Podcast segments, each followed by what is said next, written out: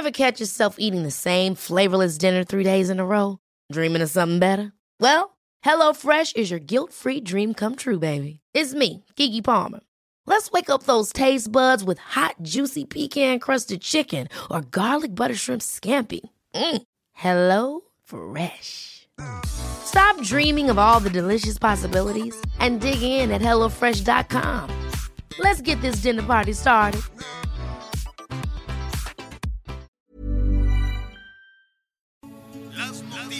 ¿Qué tal? ¿Cómo le va? Buenas tardes. Estás a punto de escuchar Yo soy Javier Alatorre. las noticias con Javier Alatorre. La vamos a pasar muy bien.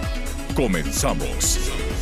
A mí me gusta verte reír, a mí me gusta verte saltar como la luna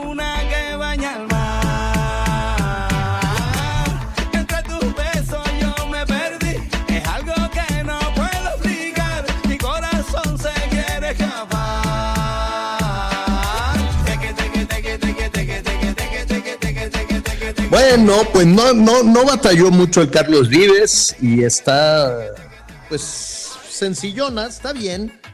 Ah, tiene mejores.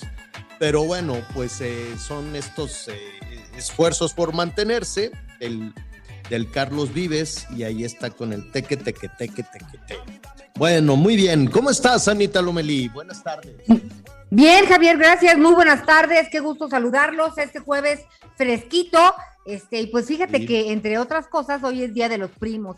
Y la verdad es que pues la familia es importante y los primos fundamentales, ¿no lo? Tengo una lista enorme. Ya sé. En todo el país, además. Sí, y hoy lo podemos extender porque también saludos eh, que nos escuchen por internet, mis primos en Madrid, este, primos hermanos allá, eh, también en Jalisco, en Sonora, en Tamaulipas, en todos lados, ¿no? Qué bueno, acá en la Ciudad de México. Uy, no, sí es un familión. ¿Tú, Anita? Pues fíjate que yo tengo en Veracruz, también tengo en el Estado de México y sí tengo pues en Israel unos cuantos y, este, y por ahí, pero sí la verdad, como somos de la edad, es muy lindo la convivencia. Este, y pues hacemos por lo menos una ¿Y quién reunión anual. inventó lo de, ¿no? ¿qué, qué almacén habrá inventado lo del Día del Primo? Esto sí, esa es una buena pregunta. No sé qué almacén, pero la verdad dije, oye, pues está buenísimo. Y además es Día Internacional de los Archivos. No sé a quién les sirva ah, esta bueno. festividad, pero es el Día Internacional de los Archivos. Ese sí está bueno. El de los primos seguro lo inventó algún almacén para incrementar las ventas y que no sé qué, y que, que, que cómprale a tu prima que tanto te quiere, ven y tenemos ofertas, en fin. Ya sabes, siempre son los almacenes los que, los que están inventando ahí todo, todo este tipo de situaciones. Oiga, este, pues me da mucho gusto, yo la, la, la verdad escuché con mucha atención que ya nadie se va a quejar de las medicinas que ya nadie ¿Por va a tener que desembolsar la mitad de los ingresos familiares, bueno, poquito menos, cuarenta y tantos por ciento del ingreso familiar para ir a la botica, para ir a la farmacia y que ya te van a surtir todo en el ISTE, en el Seguro Social, eh, pues no sé en dónde más, porque ya todo lo demás no existe, no jaló y que porque pues ya está un abasto del 90%. Cada vez le vamos rascando a Dinamarca. Quítate que ahí te vamos con nuestro sistema de salud. La verdad es que me dio mucho gusto. ¿Cómo lo lograron? No tengo ni idea. ¿Cómo lograron este, eh, lo- eh, las compras consolidadas, como dicen? Este, ¿A quién le vendieron? ¿Cómo lograron que los laboratorios se entregaran este, a tiempo, porque pues yo todavía veía que a principios de este año, a fines del año pasado, pues había muchos asuntos, muchas, eh, em, se estaba batallando muchísimo con encontrar las medicinas en algunas partes, en algunas partes de, del mundo y estos acuerdos con la con Naciones Unidas, la UNOPS, pues tampoco se daban abasto, no habían logrado este, comprar todo lo, que, todo lo que se necesitaba. Yo recuerdo todavía diciembre, arranque de este año, la UNOPS, es decir, la, la Agencia de Naciones Unidas para conseguir todas estas eh, medicamentos por encargo de México, no pudo adjudicar el 48% de las compras. Entonces, este, trabajaron a una velocidad impresionante, a una velocidad verdaderamente impresionante. Bueno, esto lo, lo vamos a revisar. Espero que, que así sea, espero que no lleguen este, por ahí para quedar bien con el presidente y que le digan, ya, ya, ya tenemos todo al tiro, ya tenemos todo planchadito, ya están los estantes llenos de medicinas, ya no va a haber protestas de los papás de los niños con cáncer, ya están todos los tratamientos, ya están todas las piezas quirúrgicas, ya está todo. Y, pues bueno, pues si, si al al jefe de la administración pública le llegan con eso, pues es una muy buena noticia y sales de muy buen humor a anunciar que ya lo lograste. Espero que quien esté dando esa información esté diciendo la verdad. Espero que quien llegue, ya sea el subsecretario o el secretario o el del seguro o el del ISTE o el de, pues no sé a cuánta gente le han encargado hacerse a la mar a buscar las recetas y las medicinas en todo el mundo y la información que ofreció y la información que dio de que ya está todo en orden, 90%. 90% del, del abasto ya se cumplió de acuerdo a la información que entregaron, que fue alguien y entregó en Palacio Nacional. Nuestra responsabilidad como medio de comunicación y de la mano, desde luego, con algunas organizaciones, pues es ver que, que, que eso sea, que ese sueño sea realidad y que efectivamente ya salimos de ese bache tremendo de un sistema de salud chafísima, sin medicinas. Tú sabes lo que significa el, tener dolor para muchas personas. En la lista de espera para que le pongan una, una prótesis. ¿Tú sabes cuántas personas tienen que esperarse con un dolor en las rodillas y, y, tienen que salir y tienen que caminar y tienen que ir a trabajar y que no les den ni siquiera un analgésico? Bueno, pues ya eso dicen quienes ofrecieron este informe que ya se solucionó. Es un país sin dolor, es un país sin dolor físico. El anímico luego hablamos, porque ahí tenemos la inseguridad. Es un país donde ya en los estantes del Seguro Social, del ISTE, de todos los sistemas de salud, la gente puede ir, surtir su receta, ya no tiene que gastarse la mitad de sus ingresos, porque ya se logró el 90%. Entonces, pues es una muy buena noticia, porque no hay nada peor que salir a trabajar, a ganarse la vida, a cuidar a los suyos. Si te duele algo, te duele la cabeza, te duele las rodillas, te duele la espalda, te duele lo que te duela. Y entonces ir con un médico y que te diga, no tenemos más que un paracetamol, creo, por lo que le informaron hoy en Palacio Nacional, alguien fue con un, con un informe muy optimista de que ya estamos muy cerca de Dinamarca. ¿Cómo estás, Miguel Aquino?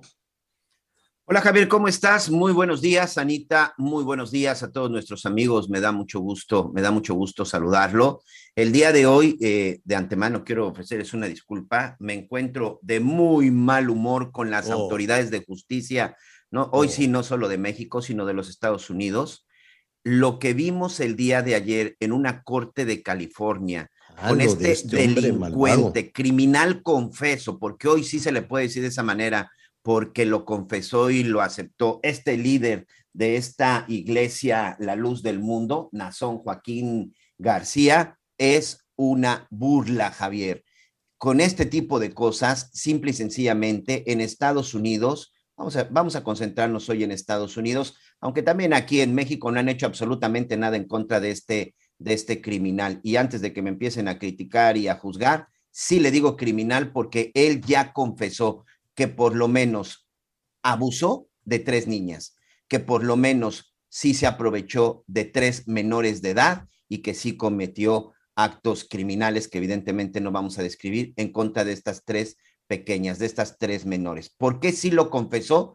Porque fue un acuerdo que hace con el gobierno de los Estados Unidos para alcanzar una sentencia ridícula desde un punto de vista muy personal, ridícula de 16 años, 8 meses, y que le van a permitir salir en menos de este tiempo. Hay quienes dicen que podría salir en los próximos cinco años. Recordemos que ya tiene tres años en prisión o, o, por lo menos podría salir en los próximos 10 años. Una vergüenza lo que vimos en Estados Unidos y hoy la gran pregunta es, ¿qué va a pasar con todas esas víctimas que tuvieron el valor de denunciar? Y atención, este caso solo fue de los que se denunciaron en México. Recordemos que hay casos, eh, perdón, en Estados Unidos, Recordemos que también hay casos en México, en Brasil y en otras partes del mundo. Esta Iglesia de la Luz del Mundo, encabezada por Joaquín García, tiene presencia por lo menos en 60 países. Se habla de miles de víctimas en los últimos años, y no solo por parte de él, sino incluso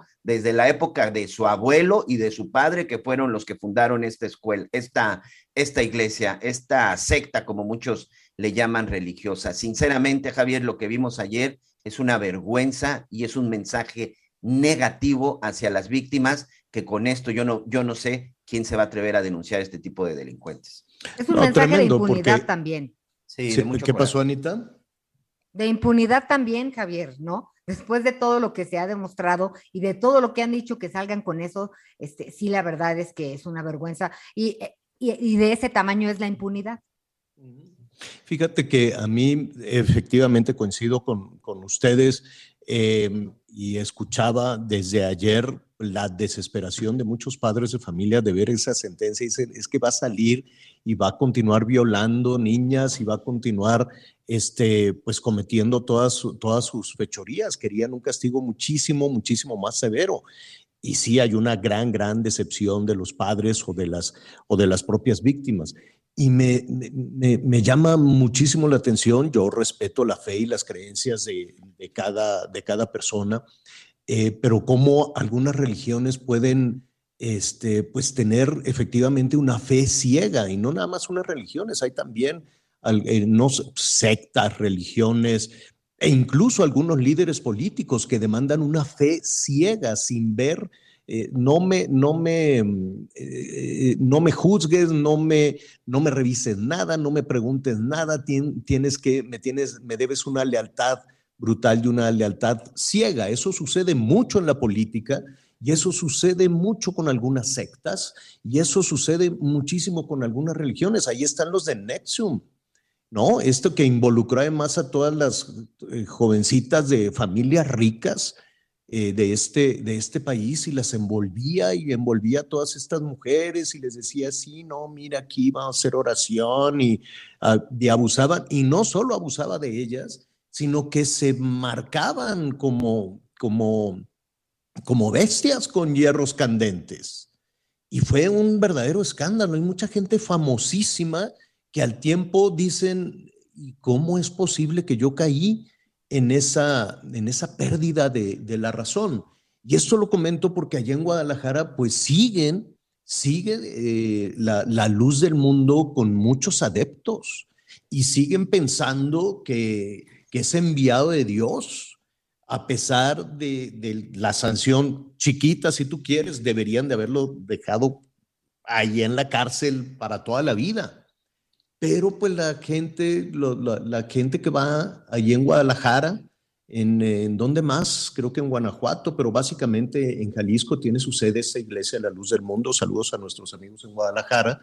Pues ellos dicen que están tranquilos y que va a seguir siendo su líder aunque lo acusen de abuso, de violaciones, aunque esté sentenciado, de aunque esté en la cárcel. Que lo haya aceptado, Javier, porque a mí me llama, el viernes pasado, antes de que se diera a conocer su sentencia, es cuando él ya reconoce y acepta y describe cómo se da el abuso, las fechas en contra de quienes, él, eh, como te digo, confesó por lo menos de tres, y con eso se dio por suficiente. Bueno, después de que él confesó, reconoció, aceptó el abuso, de las menores, que eran parte de, las fieles que van a su iglesia, la luz del mundo hasta el momento no ha dicho nada. El día de ayer que se daba este caso ya de sentencia en California, lo único que se pudo ver en la iglesia, tanto de Guadalajara como las de la Ciudad de México, en la Ciudad de México hay en Iztapalapa y en la zona del Aragón, hay, hay en, varias partes de México, te digo, son 60 las que tienen en diferentes partes del mundo, pues se les vio a todos rezando y orando para poderlo salvar.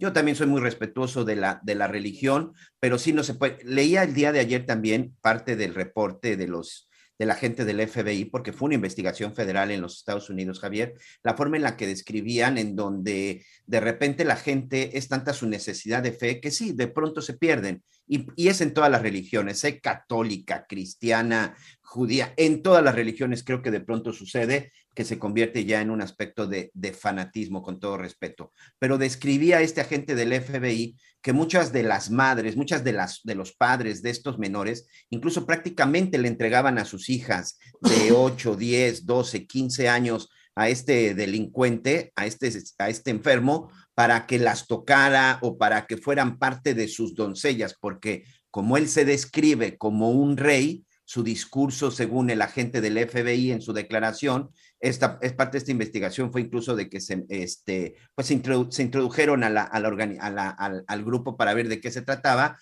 y decía que pues él se hacía ver como un rey y que un rey, como, cualquier, como cualquiera, necesitaba un séquito de doncellas y que aquellas que estuvieran alrededor de él, pues prácticamente iban a estar sanadas y toda su familia. Entonces había padres y madres, según el agente del FBI, que prácticamente se las entregaban para que este claro. sujeto, bueno, pues las tuviera a su servicio sexual. Tenemos por ahí unas declaraciones de, de, la, de, los, de, los, de las personas que estuvieron el día de ayer, el padre de una de ellas, pero una, la mujer que vamos a escuchar, sí es muy importante porque ella fue la primera que habló de este caso, ella fue la primera que denunció parte de los parte de los abusos a los que había sido sometido y ella incluso, bueno, pues hoy pone en tela de juicio algo muy importante.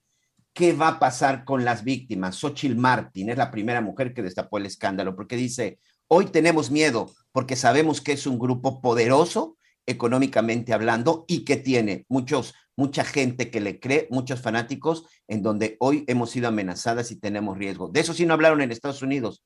¿Qué va a pasar con las mujeres que dieron la cara? ¿Qué va a pasar con las víctimas que denunciaron? Escuchemos si te parece.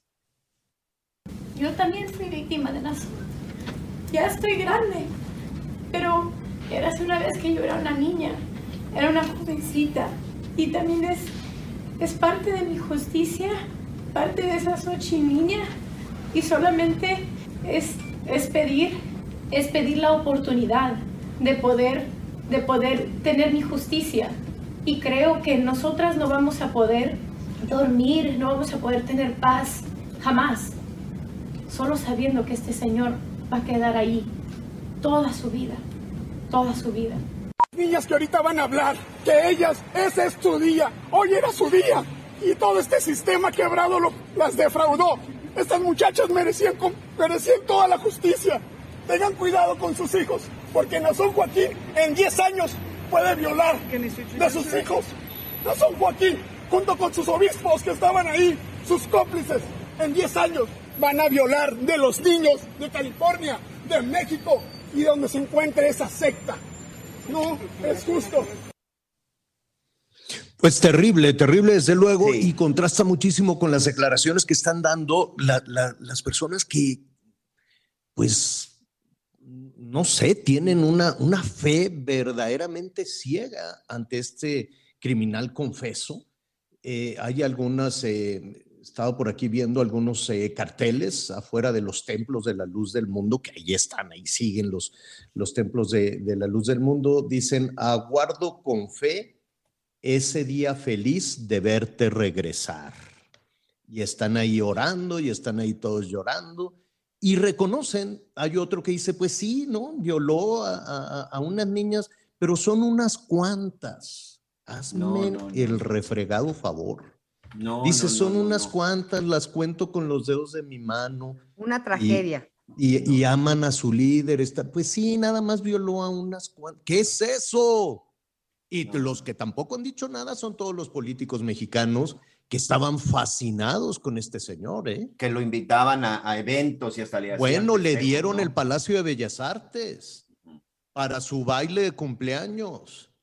Le dieron el Palacio de Bellas Artes de la Ciudad de México y por ahí desfilaron muchos políticos fascinados también con este personaje.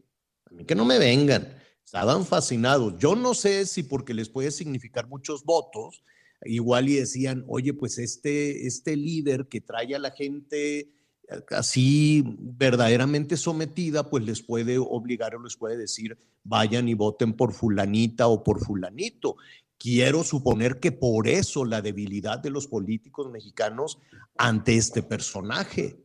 Le dieron todo. ¿A cuántos les dan? el- son muy quisquillosos con el Palacio, con- ¿cómo se llama? Con el, Bellas Artes. con el Palacio de Bellas Artes, Artes, para homenaje. No, es que quién sabe si se lo merece, porque no era un artista, ¿no? Entonces siempre Sí. andan poniendo trabas.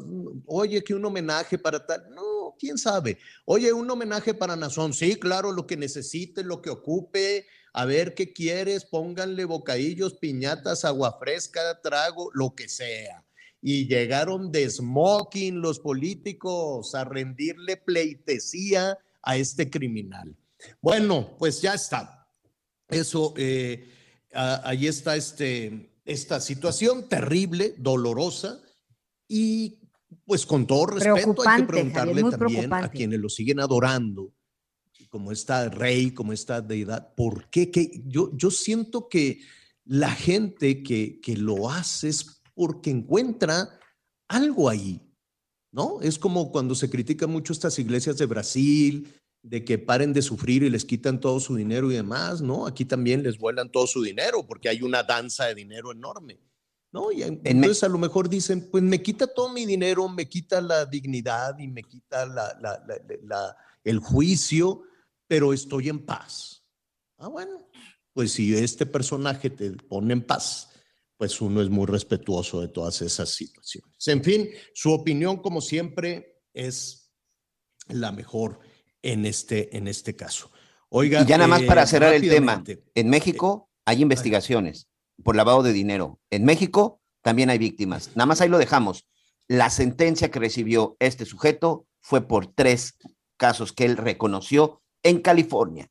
¿Sí? Solo tres Fal- casos. falta pero todo el tema de en los México Pero aquí- hay muchas denuncias. Sí, pero si lo lleva la fiscalía, pues olvídalo, ¿no? Porque hay ríos de dinero ahí, ¿eh? que no lo regalan, no se lo dan a los fieles. No, se- no se lo dan a los, a los que van ahí a, a buscar paz. Bueno, es un tema este, muy complejo, lo vamos a estar eh, revisando. Atención porque va a llover, va a seguir la lluvia. Atención, en la costa pacífico se está formando otro ciclón, hay que decirlo con todas sus letras, porque ya ve que los especialistas le ponen una serie de nombre a los fenómenos. No, se está formando un ciclón. Entonces hay que tener cuidado con eso y está lloviendo. Y ayer llovió en Chiapas, bueno, no ayer, ha estado lloviendo todos estos días en Chiapas de una manera importante. Eri Acuña, nuestro compañero, está allá en Chiapas muy atento, sobre todo en las zonas de alto riesgo. ¿Cómo estás, Eri? Javier, ¿qué tal? Te saludo, muy buenos días, Anita, Miguel. Eh, pues sí, como lo has dicho, eh, bueno, pues no era necesario llamar a Noé para que trajera su arca, pero la verdad es que San Cristóbal de las Casas ayer parecía Venecia, eh, estaban las calles repletas de agua, sobre todo en la zona sur-oriente. Y es que como tú conoces muy bien esa zona, Javier, eh, está rodeada de montañas. Bueno, habían montañas. Y ese es el problema, Javier, que le echamos la culpa a las lluvias, que fueron intensas, torrenciales, pero no recordamos que antes la ciudad estaba llena de árboles, de montañas que pues amortiguaban el agua y ahora no, caben de soplón y entonces eso forman corrientes pero súbitas, inmediatas, que caen hacia las partes bajas, y eso es lo que provocó ayer en San Cristóbal de las Casas. Si hace apenas 10 años San Cristóbal de las Casas estaba rodeada de montañas y en 10 o 15 años tal vez eh, se han acabado eh, casi todas las esa cordillera tan hermosa de montañas que hacía muy bella la ciudad y eso ha provocado, bueno, que ahora el agua provoque esta situación. Son 217 viviendas afectadas, por fortuna no hay eh, víctimas humanas, por fortuna no hay personas heridas, pero sí daños en varias colonias de la zona sur-oriente. Y también las lluvias eh, han afectado a muchas carreteras porque no queremos poner el dedo en la llaga. Solo cuando es 5 de junio, Día Mundial del Medio Ambiente, todo el mundo se acuerda, pero ¿qué ha pasado con la naturaleza? Eh, hemos acabado con ella y ya nos está cobrando muy caro las facturas, por eso con cada temporada de lluvias eh, ocurren deslaves carreteros, sí, bueno, lo anuncia con agua, van a haber deslaves, van a haber derrumbes, sí, pero ¿cuál es la causa que de esto? Bueno, pues es precisamente la deforestación. Y Javier, este, como bien lo mencionabas, está estacionado dos fenómenos hidrometeorológicos muy importantes. Uno, cerca de Centroamérica, que es eh, efectivamente una nueva eh, eh, onda tropical que se viene acercando, y frente a la por Oaxaca, Guerrero, entre Chiapas, por esta zona en el Pacífico, también está formando otro ciclón que de acuerdo con, agua el lunes estaría pues ya tomando mucha, mucha fuerza. No ha dejado de llover en Chiapas, ha sido intenso en Tuxtla Gutiérrez, pues por ratitos, así como ahorita está un sol que quema, pero al ratito, en cuestión de 20, 30 minutos, se oscurece el cielo y ya no nos avisa. Así que los reportes meteorológicos realmente son impredecibles a estas alturas. Eri, eh, se nos viene el tiempo encima. Vamos a estar, eh, vamos iniciando el programa. ¿Qué te parece si poquito antes de despedirnos enlazamos contigo para ver no solo las causas, sino pues todas esas instancias que proponen para evitar una tragedia? Gracias, Eri. Gracias, Javier. Estaremos pendientes. Buen día. Gracias. Buen día, buenas tardes. Hacemos una pausa, volvemos. Conéctate con Javier a través de Twitter, arroba javier-alatón. Sigue con nosotros. Volvemos con más noticias. Antes que los demás. Heraldo Radio, con la H que sí suena y ahora también se escucha. Todavía hay más información. Continuamos. Equipo, para llegar a la final hay que echarle mucha galleta. Pues vayan empezando, llegándole al 3x2 en galletas Gamesa, Quaker y leches condensadas. Y además, 3x2 en frijoles envasados, gelatinas y flanes en polvo. Con Julio, lo regalado te llega. Solo en Soriana. A junio 9. Aplican restricciones. Las noticias en resumen. La onda tropical número 3 que se desplaza por el sur de la península de Yucatán ocasionará lluvias intensas en Chiapas, Oaxaca, Tabasco y el sur de Veracruz, así como lluvias muy fuertes en Guerrero y Campeche. Ante la escasez de agua potable en la zona metropolitana de Monterrey, Nuevo León, los habitantes han realizado compras de pánico de agua embotellada, obligando a los supermercados a limitar la venta a dos unidades por cliente. El Heraldo Media Group llega a televisión abierta. Estamos muy contentos. A partir del 13 de junio de este 2022, se transmitirá su programación de televisión a través del canal 8.1, mismo que adquirió en compra definitiva tras una alianza estratégica con Grupo Radio Centro, que a su vez seguirá con su programación de entretenimiento en el canal 8.2 de televisión abierta. Así que ya lo sabe, a partir de lunes, Heraldo Televisión con nueva programación. Y hoy el dólar se compra en 19 pesos con 39 centavos y se vende en 19 pesos con 86 centavos. ¿Qué harías si te dijera que puedes comprar el regalo para papá en quincenas sin intereses, sin tarjeta y sin pago inicial? Lo primero que yo haría es correr a cueskipay.com para conocer los miles de comercios donde puedo comprar perfumes, accesorios, videojuegos y más. Es súper fácil. Visita tu tienda afiliada favorita, elige tus productos y Cueskipay como método de pago. Haz tu solicitud y si tienes algún cupón, agrégalo. Espera aprobación y listo. Papá estrena y tú pagas después con Quesky Pay Pagos del Futuro. Sujeto a aprobación de crédito. Consulta restricciones en queskypay.com diagonal TYC. Muy bien, Anita. ¿Y el Día del Padre es ah, dentro de cuántos?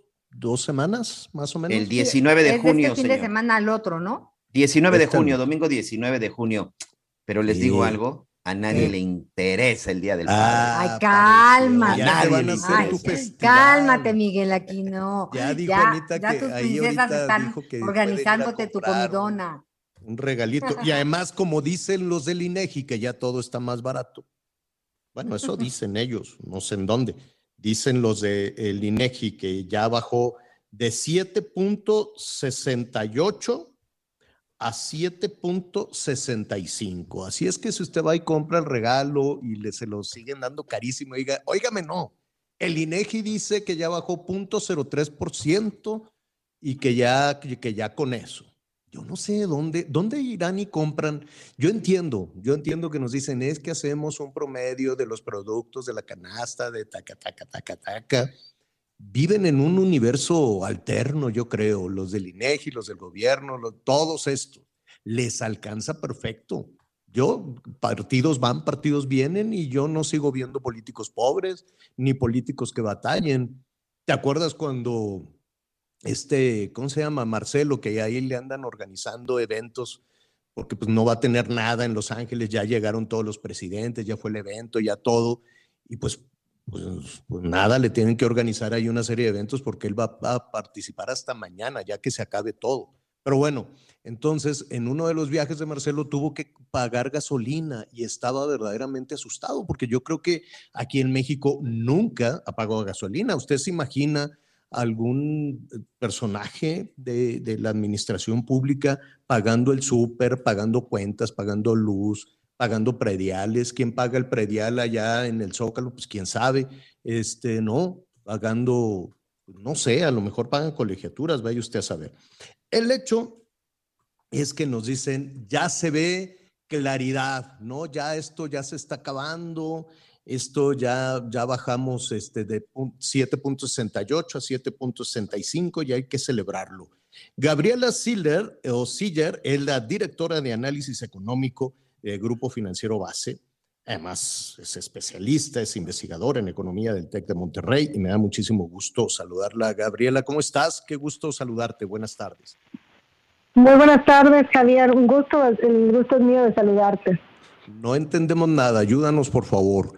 ¿Tú ya sientes que hay luz en el túnel ya con ese este, 0.03% de disminución?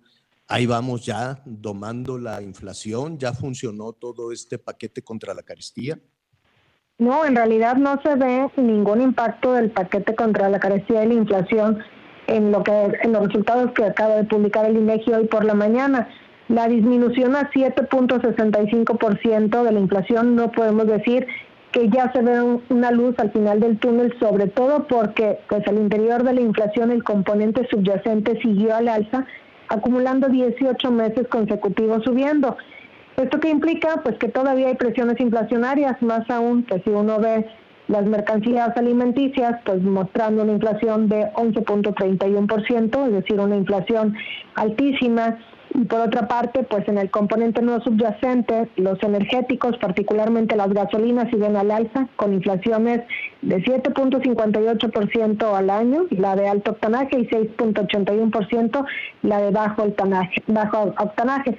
¿Qué es lo que pasó entonces en mayo? Pues que vimos disminuciones en las tarifas de servicio eléctrico, como sucede en todos los meses de mayo, y por eso disminuyó un poco la inflación pero las presiones inflacionarias ahí continúan. Además hay que recordar que la meta inflacionaria del Banco de México es 3%, por lo que la inflación de 7.65 está muy fuera de la meta. Ahora, ¿qué se espera? Pues yo creo que con esto el Banco de México pues seguramente va a seguir subiendo su tasa de interés. Creemos que va a ser a un ritmo más acelerado, subiéndole en 75 puntos base, que es tres cuartos de punto, algo que nunca ha hecho antes porque el máximo incremento ha sido de 50 puntos base y que con esto va a frenar un poco el crecimiento de las expectativas inflacionarias, es decir, para que no sigan agarrando vuelo y de alguna manera, pues con esto combatir la inflación. Y bueno, pues si bien nos da, creemos que este año podemos terminar con una inflación del 7%. Y Pero con estas medidas, Gaby, eh, Gabriela, con estas medidas de incrementar este, y con ese jalón eh, importantísimo em, en, el aumento de las tasas de interés, ¿no estarías al mismo tiempo eh, poniéndole una, una traba o desincentivando, por decirlo de alguna manera, la actividad comercial? O sea, porque entiendo, corrígeme si me equivoco, que lo que se estaría buscando es eh, bajarle al consumo y decir, oiga, no gaste, tiene mejores tasas de interés, guarde su dinero. ¿Es así? Fíjate que la teoría económica dicta eso, que desincentiva el consumo y la inversión, pero en México desafortunadamente no hay una gran penetración del crédito, de la bancarización, y entonces no el vaya el canal de la política monetaria vía el consumo no es tan efectivo, pero sí se verá afectada seguramente la inversión fija bruta que hemos visto que todavía no termina de recuperarse, es que todo esto de maquinaria, equipo y construcción de plantas. Y más bien esta alza en la tasa de interés yo creo que puede ser por el canal de las expectativas. Fíjate Javier que en Estados Unidos, por ejemplo, la Reserva Federal en las penúltimas minutos de su decisión de política monetaria decían que algunos negocios ya estaban anticipándose a una mayor inflación y entonces subían los precios. Esto es, subían los precios pensando que pues la inflación va a seguir al alza y esto ocurría en México, por ejemplo, en la década de los 80 cuando la inflación era altísima y entonces se generaban algo así como expectativas autorrealizadas donde de una vez subimos los precios porque va a seguir alta la inflación, pero esa subida en precios, anticipándose a un mayor costo de reposición, era efectivamente lo que subía la inflación. Y al subir la tasa de interés es como una señal que se emite de estamos combatiendo la inflación y entonces esto puede generar que no se sigan subiendo los precios y que por lo tanto se detenga un poquito el la inflación. Ahora la inflación mayormente es importada por las disrupciones en las cadenas de suministro y como no se ha terminado la pandemia, no se ha terminado la guerra, pues se espera que todavía siga subiendo el precio de algunas materias primas como el petróleo, por ejemplo. Entonces, por eso se espera que la inflación siga alta este y yo creo que el siguiente año inclusive vamos a seguir viendo presiones inflacionarias importantes. El petróleo, pero algo que nos, eh, que nos toca eh, de alguna manera a todos, pues es eh, el trigo, la harina, los insumos, el pan, ¿no? Los mexicanos comemos muchísimo pan y está carísimo. ¿A, qué voy con esto, Gabriela? Que esta, este anuncio que hace el INEGI, que puede ser reconfortante y que puede decir, bueno, pues ahí va, pian pianito, por lo menos no subió, pero en los hechos, el incremento del, del gasto familiar, por lo menos en alimentación y en otro tipo de, de, de, actividades, es, es, mucho mayor al 7.65%. ¿Por qué? ¿Por qué esta disparidad en esta canasta que mide el INEGI y el mundo real?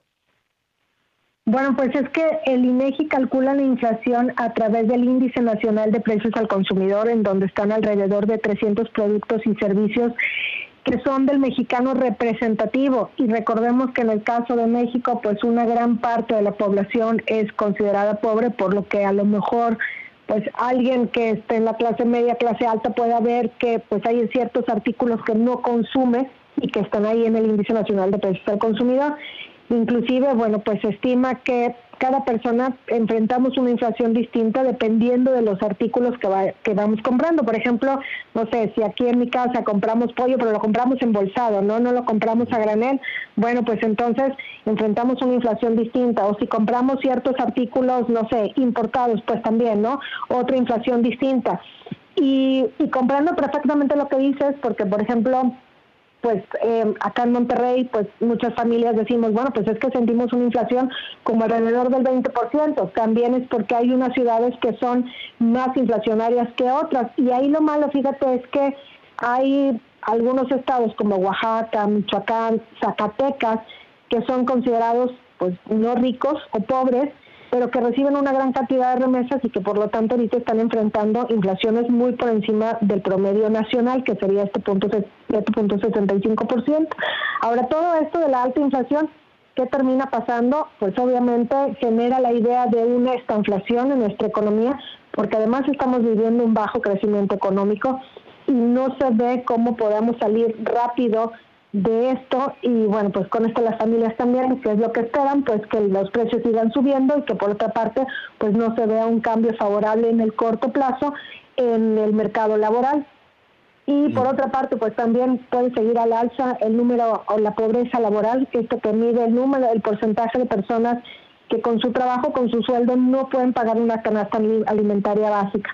Ahora, de la inflación no podemos decir que ya se dio, simplemente que en mayo disminuyó un poco porque las tarifas del servicio eléctrico bajaron, pero también bajaron porque todos los meses de mayo está así, y ya es algo que estaba programado. Pero no se ha terminado este problema de la inflación. Pudiera todavía repuntar y no se descarta que la inflación este año pueda cerrar al nivel del 8%. Ahorita con un escenario central podríamos decir 7%, pero si vemos que continúan las presiones inflacionarias hasta en junio, pues entonces ya se tendrá que subir esta proyección al cierre de este año hacia el 8%. Válgame Dios. Bueno, eh, Gaby, te agradecemos. Hay muchos temas, ¿no? Acabas de mencionar este tema de la de la pobreza laboral, que es un asunto que, pues, que, afecta a muchas trabajadoras y trabajadores. Eh, hoy estábamos también eh, revisando, eh, revisando algunos temas en, también en los asuntos, también en los asuntos laborales que ya quisieron, se nos vino un poquito de tiempo encima, dominó, dominó la inflación, pero si no tienes inconveniente, pues regresamos contigo la próxima semana para ver también toda esta baja en la producción laboral que creo que es una de las caídas más importantes en los últimos años. Sí, es preocupante. Y claro que sí, con muchísimo gusto, Javier. Muchas gracias por tenerme en tu programa. Un minutito más, ¿cómo vas con el racionamiento de agua? Veo que allí el Ah. gobierno del estado dice no es bronca mía, es bronca de la Conagua, es bronca de que no... Bueno, va a ser problema hasta de Diosito. Bueno, la verdad es que sí es un problema aquí porque hemos visto que hay cortes de luz, luego cortes de agua también. Entonces a las 10 de la mañana uno ya tiene que tener preparados los botes de agua guardados y demás porque ya sabemos que el agua regresa hasta el día siguiente a las 4 de la mañana y luego con los calorones que hace en Monterrey pues no es poca cosa, ¿no? Entonces ahí vamos, dicen que la cosa se va a poner peor, ojalá que no, ojalá que esto se pueda resolver en el corto plazo, porque pues también pues esto puede llevar a enfermedades y a problemas mucho más graves después. Allí estaremos con ustedes haciendo toda una revisión de lo que está, de lo que está sucediendo. Gabriela Siller, muchísimas gracias. Gracias a ti, un abrazo. Javier. Sí, Siempre, siempre, siempre te voy, te digo Siller y luego Siller, pero te No, hombre, en todos lados, no te preocupes. Sí, no, hombre, no te apures. Muchas gracias, Javier. Un abrazo. Gracias, un abrazo para ti. Vamos contigo, Miguel. Muchas gracias, muchas gracias Javier, amigos. Gracias, gracias por continuar con nosotros. Sin duda, un tema muy importante, el tema de la inflación, el tema del dinero, pero también otro de los temas muy importantes que en verdad, créanmelo amigos, nos debe de interesar desde ahorita, desde ahorita que todavía, bueno, por supuesto que seguimos económicamente activos para empezar a planear y organizar, es el tema de la jubilación y sobre todo cómo nos queremos retirar y tener una pensión digna. Yo le quiero agradecer a Franco Vidal, como siempre, darle la bienvenida director general de la empresa JPM, Jubilación y Pensión Máxima, porque Franco, bueno, pues nos has estado orientando, pero finalmente parece que de pronto tenemos algunos amigos que siguen con estas dudas de cómo lograr una pensión digna y sobre todo la pensión que queremos. Gracias y bienvenido. Muchas gracias, Miguel. Muy buen día. Sí, como lo comentas, eh, hay que aprovechar que la población todavía está económica- económicamente activa para planear su futuro. Sin embargo, la opción que nosotros les estamos eh, ofreciendo es poder incrementar el monto de pensión a aquellas personas que actualmente ya no están laborando. Sabemos que el mercado laboral deja de contratar a las personas a edades donde todavía tienen necesidades económicas. Conocemos muchos casos en los que los adultos mayores o las personas que se van a pensionar todavía son el pilar económico de las familias. Por eso es muy importante planear un buen retiro. Nosotros tenemos una opción con modalidad 40 para inscribirlos con el salario topado y realizar el pago del 100% de las cuotas que solicita el IMSS. La persona solamente pone el caso en nuestras manos, garantizamos ante notario que nosotros vamos a obtener la pensión más alta posible y hasta el momento que la persona lo esté, esté empezando a disfrutar de la pensión, es ahí cuando empieza a realizar sus pagos, no antes. Una parte interesante, Franco, en donde sí tenemos que explicarle a nuestros amigos, lamentablemente, aunque nosotros quisiéramos, lamentablemente no podría aplicar para todos, ¿no? Es correcto. Eh, aquí hay que eh, tomar en cuenta que las personas que empezaron a cotizar antes del primero de julio de 1997 son a las personas que se les puede ayudar con esta estrategia, ya que estas personas al inscribirse a modalidad 40, su pensión se va a incrementar eh, debido a que la pensión se calcula con el salario cotizado en las últimas 250 semanas. Eso significa que tienen que cotizar cinco años con el máximo salario para que su pensión pueda ser la más alta. Entonces, inscribiéndose a modalidad 40 con ya sea un año, dos años, tres años, cuatro o cinco años, podrían alcanzar estas pensiones. Las pensiones que ahorita se están eh, alcanzando, las más altas que nosotros hemos llevado a cabo, son hasta de 56 mil pesos mensuales y son eh, pensiones vitalicias. Es decir, se van a pagar de por vida. Y aquí, bueno, sobre todo para nuestros amigos, pongamos un ejemplo para irnos de una forma más directa. Un hombre, 58 años, empezó a cotizar, evidentemente, desde antes del 97. Hoy gana 20 mil pesos mensuales. ¿Tiene posibilidad de alcanzar esos 56 mil con ustedes? Sí, por supuesto que tiene la posibilidad. Para esto, eh, en tu ejemplo de 58 años, la persona, si ya no está cotizando o si está cotizando, tiene que dejar de cotizar para que los siguientes años se pueda incrementar el monto que está cotizando. Actualmente el salario topado, el salario máximo que se permite cotizar en el IMSS, son alrededor de 73 mil pesos mensuales. Entonces, si tiene ahorita un salario de 20 mil, significa que está casi a la cuarta parte del salario este máximo. dándolo de alta los siguientes años con el salario máximo, va a alcanzar una pensión mejor. De pronto todo esto se escucha como muy complicado a la hora de hacer trámites. ¿Tú me ayudas en esto, Franco? Sí, por supuesto. Eh, parte de los servicios que nosotros tenemos es la garantía de los trámites y la ejecución para acceder al monto máximo posible, porque también hay estímulos y beneficios económicos que se deben de solicitar con los formatos adecuados. Nosotros llevamos el, acompañamiento de todos los casos hasta que ya estén recibiendo sus pensiones. Muchas de las preguntas que nos hacen nuestros amigos es, sí, a mí me gustaría alcanzar eso, pero con lo que hoy gano apenas pago la renta, la comida, el transporte y la escuela. Si no tengo ese dinero, no tengo oportunidad. Pues lamentablemente es la realidad de muchas de, de las familias mexicanas y de los trabajadores que actualmente saben de esas estrategias, pero no tienen los 7 mil pesos que requiere el IMSS mensuales para realizar, bueno, para poderse inscribir con el salario topado y de esta manera incrementar su pensión. Como decíamos, nosotros tenemos un programa de financiamiento, lo, lo denominamos financiamiento a modalidad 40, y consiste en que nosotros vamos a hacer las aportaciones a nombre de la persona directamente en el IMSS de todos los periodos para que la persona pueda alcanzar el monto máximo posible. Y como decíamos, nos va a comenzar a realizar estos pagos o a devolver estos pagos hasta que ya esté pensionado. Y lo más importante, todo esto ante notario público. Recuérdanos sus redes, recuérdanos tus contactos, Franco Vidal. Con mucho gusto. Eh, nos pueden localizar en Facebook como JPM, Jubilación y Pensión Máxima.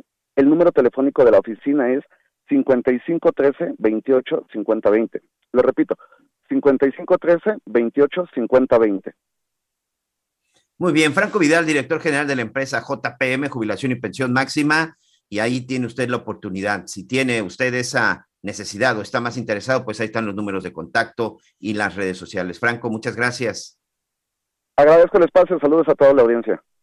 Muchas gracias, nos vemos pronto. Pues ahí está parte de la información, este Javier. A mí todavía me falta mucho, pero pues creo que siempre hay que estar prevenido, ¿no? con mucha asesoría y este, pues está muy interesante esto, ¿eh? Hay que, hay que planear y el ejemplo que pusiste, pues hay muchas personas que a esa edad dicen, no, pues yo, ¿en qué momento voy a poder este, obtener esa jubilación? Pues muy bien, ahí está, ahí está ya la, la respuesta. Bueno, em, oigan, eh, rápidamente, fíjense que el fin de semana pasado, eh, una, una pareja eh, dijo, pues el muchacho dijo, voy a invitar a la, a la novia aquí a Disney muy a gusto y me voy a arrodillar, ¿no? Y le voy a decir que si se casa conmigo. Y entonces, pues ya saben, buscan, este, buscan pues algunos escenarios, cosas por el estilo. ¿Tú cómo lo hiciste, Miguelón? Fíjate que fue este, para petición de, casar, de casarnos, fue durante una fuga, hoy ya lo puedo decir después de casi 25 años de casados, nos fugamos de fin de semana a Acapulco, señor, y ah. allá que le propongo matrimonio a mi esposa, en una fuga. Así, rodilla al piso y todo, muy bien, muchacho. Perfecto. ¿Y tú, Por lo menos con la vista del mar ahí, a la, playa. La vista del mar, padrísimo. ¿Y tú, Anita? Híjole, yo le tengo que decir la verdad. Yo veía que mi querido novio me daba unos besotes, pero de ahí, pues nada de nada. Entonces le dije, oye, o sea, ¿nos vamos a casar o qué? Y dijo, no, pues tampoco es necesario, ¿no? Yo le dije, ah. ¿cómo de que no? Me dice, sí, no, pues tampoco yo creo que podemos vivir juntos. Y le dije, no, fíjate que mi mamá me dijo que si no es oficial, no es. Así que ya somos novios y ¿te quieres casar conmigo, sí o no?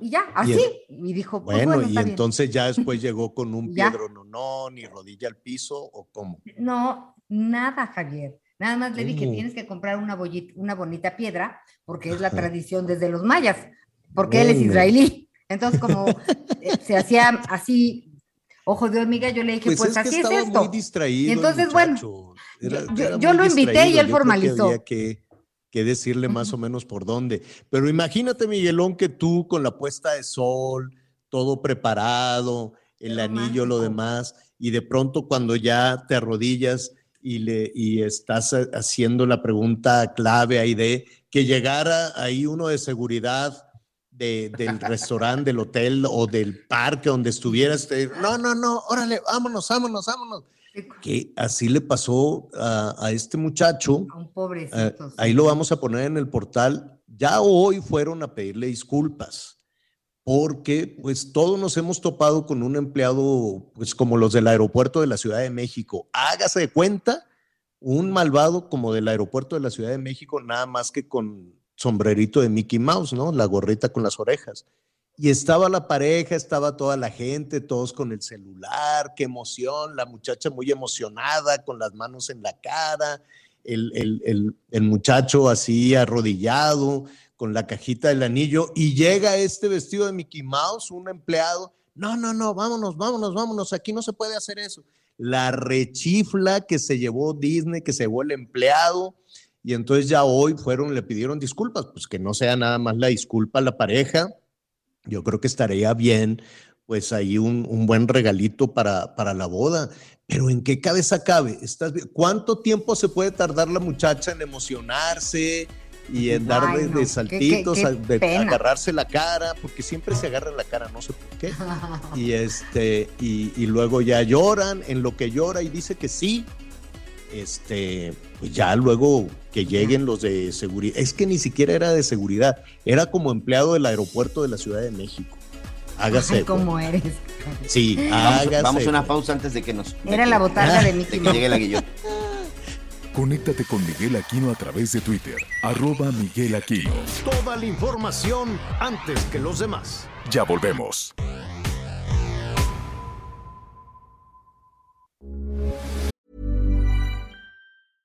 Ryan Reynolds here from Mint Mobile. With the price of just about everything going up during inflation, we thought we'd bring our prices down. So to help us, we brought in a reverse auctioneer, which is apparently a thing. Mint Mobile unlimited premium wireless. Ready to get 30, 30, bit to get 30, bit to get 20, 20, 20, bit to get 20, 20, bit to get 15, 15, 15, 15 just 15 bucks a month. So, Give it a try at mintmobile.com/switch. slash $45 up front for 3 months plus taxes and fees. Promo for new customers for limited time. Unlimited more than 40 gigabytes per month slows. Full terms at mintmobile.com. Heraldo Radio 98.5 FM, una estación de Heraldo Media Group. Transmitiendo desde Avenida Insurgente Sur 1271, Torre Carrachi, con 100.000 watts de potencia radiada. Heraldo Radio, la H que sí suena y ahora también se escucha. Todavía hay más información. Continuamos. Tras el caso de viruela del mono detectado en Puerto Vallarta, Jalisco, la Secretaría de Salud de Colima informó que instalarán puestos de vigilancia en las entradas a la entidad para detectar casos de esta enfermedad. Harán inspecciones visuales para pues ver signos del padecimiento como lesiones cutáneas en cabeza, cara o extremidades.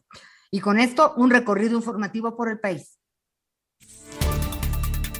Con un plan maestro, busca el gobernador de Nuevo León aliviar la crisis de agua en el estado. En entrevista con Salvador García Soto para el Heraldo Media Group, Samuel García detalló que las acciones a corto, mediano y largo plazo incluyen el bombardeo de nubes con un avión propiedad del estado. Informó que la construcción de la presa Libertad, que abastecerá de agua a la zona metropolitana de Monterrey, tiene un avance del 36% y el objetivo es captar agua antes de diciembre de 2023. Lo bueno, la buena noticia es que esto va a ser temporal. Ya vienen grandes proyectos, vamos a hacer pozos someros, pozos profundos, vamos a terminar la presa Libertad, que el Bronco nos dejó en un 20%, ya el año que entra va a poder empezar a captar lluvia. Vamos por el Cuchillo 2, entre otros proyectos, sobre todo sustentables como es la trata de agua. Ya a nivel global la tendencia es a reciclar y Nuevo León va a adquirir cuatro plantas tratadoras de agua que nos van a ayudar a, garantizarla. Informó Ángel Villegas. El personal de la Guardia Nacional, el Ejército Mexicano y la Agencia Estatal de Investigación en Oaxaca mantienen bajo resguardo una semisumergible encontrada en Playa Grande, municipio de San Pedro Guamelula, Oaxaca. Presuntamente esta nave transportaba sustancias ilegales, por lo que fue abandonada en la playa y sin que se tenga la ubicación de sus tripulantes. Con la localización de esta semisumergible en la región de la costa oaxaqueña, sería la cuarta nave detenida por el gobierno mexicano y que actualmente se encuentra bajo el resguardo de las Fuerzas Armadas. Desde el estado de Oaxaca, reportó José Luis López.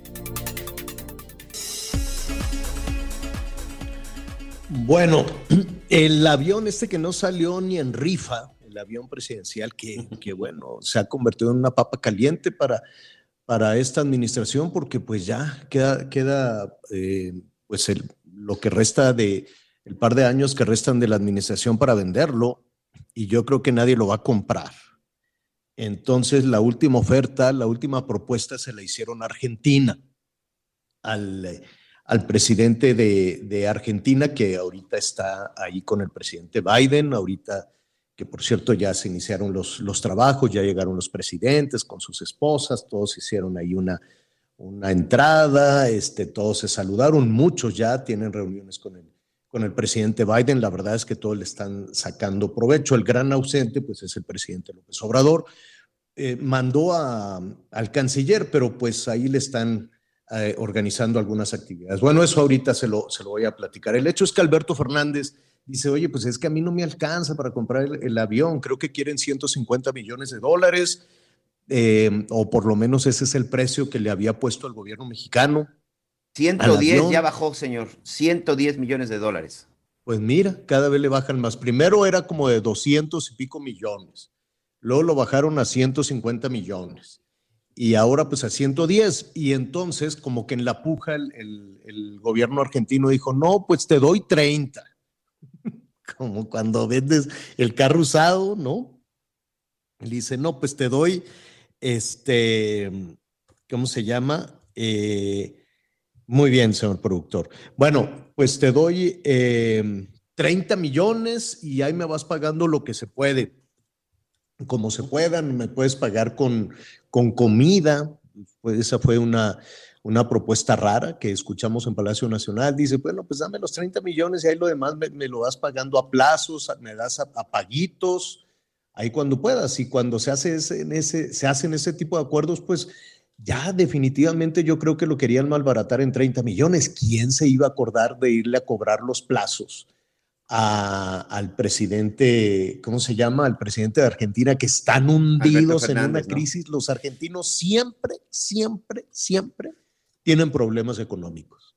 Siempre tienen una inflación, tienen ahorita una inflación. Nosotros nos estábamos eh, quejando ahorita, platicando con Gabriela Siller, de que tenemos una inflación de 7.65%, Que bajó de 7.68 a 7.65 y tenemos unos problemas a la hora de pagar las cuentas tremendos, pues imagínense, ellos tienen una inflación superior al 50%. La verdad es que los argentinos se han caracterizado por fracasar y fracasar y fracasar económicamente. Nunca han logrado un éxito, eh, verdaderamente un éxito económico. Partidos van, partidos vienen, son conservadores, son liberales, son de izquierda, son de derecha, lo que usted quiera, pero para las cuentas son muy malos. En general, la clase política en todo el mundo es muy mala para la administración. Son muy buenos para, pues, para ganar elecciones y, y para ese tipo de cosas, pero para las administraciones no, no, no, no son definitivamente buenos. Entonces yo me quería imaginar, bueno, ¿cuándo le van a cobrar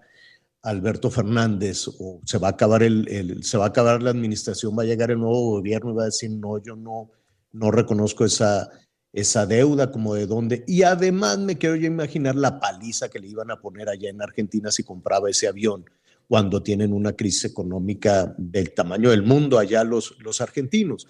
Yo me imaginé cuando le hicieron esa propuesta, pues ya dame lo que tengas, ¿no? Ya para deshacerme del avión, dame los 30 millones de, de, dólares y ya, con, y ya con eso lo demás ahí me lo vas pagando con arroz o con cereales o, o, a ver con qué, porque pues dijeron que con, que con alimentos o en paguitos. No hay a ser como los créditos aquellos, ¿te acuerdas cuando arrancó la pandemia que le dieron créditos a la palabra? Y aquí lo dijimos, y no me gusta decir, se los dije, Anita Miguel, pero se los dije de los créditos que otorgó el, eh, el gobierno para, pues para las personas que para que eh, sacaran adelante sus negocios, pues se lo comieron, la gente se, se comió el dinero pues porque no tenía ingresos, porque estaba paralizada la economía. Entonces esa eh, repartición de dinero más bien pudo haberse dicho de esa manera, vamos a darle dinero a la gente que no tiene pero pues estaba esperando, esperando que, se, que esos créditos regresaran, pues no, nunca regresaron, ni regresarán, como dijo don Teofilito. Y bueno, pues ya finalmente este tema del avión, yo siento, salvo la mejor opinión de, de nuestros amigos, yo siento que el avión al final de cuentas va a ser entregado para quitarse ya esta calamidad de que no salió porque pues, se rifó y quién sabe si se entregaron los 20 millones de pesos que, que se le iban a dar a, a varios de los que compraron el boleto. Eh, ahí algunas escuelas decían, no, pues a nosotros nos dijeron que teníamos boleto y que lo ganamos, pero pues tampoco les llegaron los 20 millones.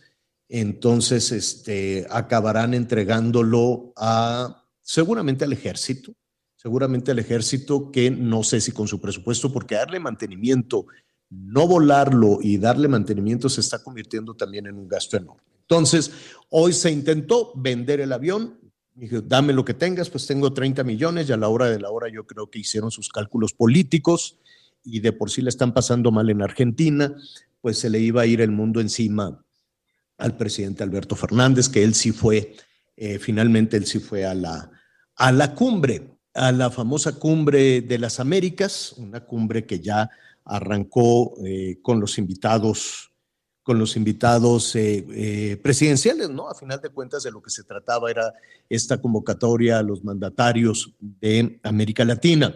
Hubo, por cierto, un incidente que le preguntaron a la vocera del presidente Biden, eh, lo sacó Associated Press. El que no iba a ir y jugó ahí bien sus fichas fue el presidente de, de Brasil, porque están en un proceso electoral y dice, híjole, pues si voy y me empiezan a tundir por allá, me puede restar este, votos. Entonces, cuando vieron eh, la iniciativa del presidente López Obrador de, de, pues no necesariamente de boicotear, pero sí de, de que se frenara la asistencia de los presidentes latinoamericanos, ¿no? Eso básicamente fue un reto al presidente Biden, ¿no? El presidente Biden invitó y el presidente López Obrador estaba haciendo este llamado a que si no iba Cuba, Nicaragua y Venezuela, pues que no fuera, que no fuera nadie. Fue un reto diplomático dificilísimo, muy complejo.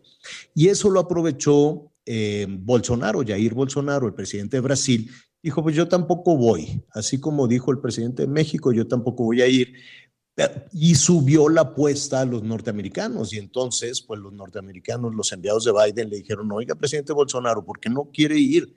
Pues es que no vaya a ser que me traten mal. Y entonces puso sus condiciones.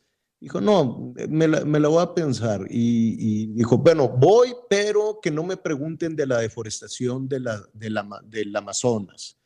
Y que no me pregunten también de las modificaciones que estoy haciendo a los organismos electorales ¿no? Ya ve que en América Latina todos los presidentes odian al árbitro electoral y lo quieren quitar. Entonces, que no me pregunten de esto, que no me pregunten de esto otro, que no forme parte pues de, de, la Declaración de Los Ángeles y además quiero este, una reunión con el presidente Biden palomeado, palomeado, palomeado. Le dijeron, sí, ok, no se te va a preguntar del Amazonas, no se te va a preguntar de las quejas que tienes de los procesos eh, del árbitro electoral en Brasil y vas a tener, como el resto de los presidentes, reuniones bilaterales y reunión con el presidente, con el presidente Biden. Entonces, pues sí, dice Associated, Associated Press que este Bolsonaro aprovechó la jugada que inició el, gobierno mexicano para sacarle este provecho, ¿no? Para chantajear, como diciendo, yo me sumo a la posición de México a menos de que me consigas una cita ahí con el, con el presidente Biden. Y, al parecer, pues todo eso, pues todo eso sucedió. Eh, ¿Qué está pasando en Los Ángeles? Hoy ya en la eh, reunión de los eh, invitados de los principales invitados, ¿no? Eh, a ver, rápidamente, antes de, ir con nuestro compañero José Carreño, para que, este, para que nos cuente todos los detalles de, lo que está eh, sucediendo hoy. Es, eh, digamos que la plenaria principal, ¿no? Con los convidados especiales, los mandatarios de América. ¿Cómo estás, José? Qué gusto saludarte. Javier, el placer es mío.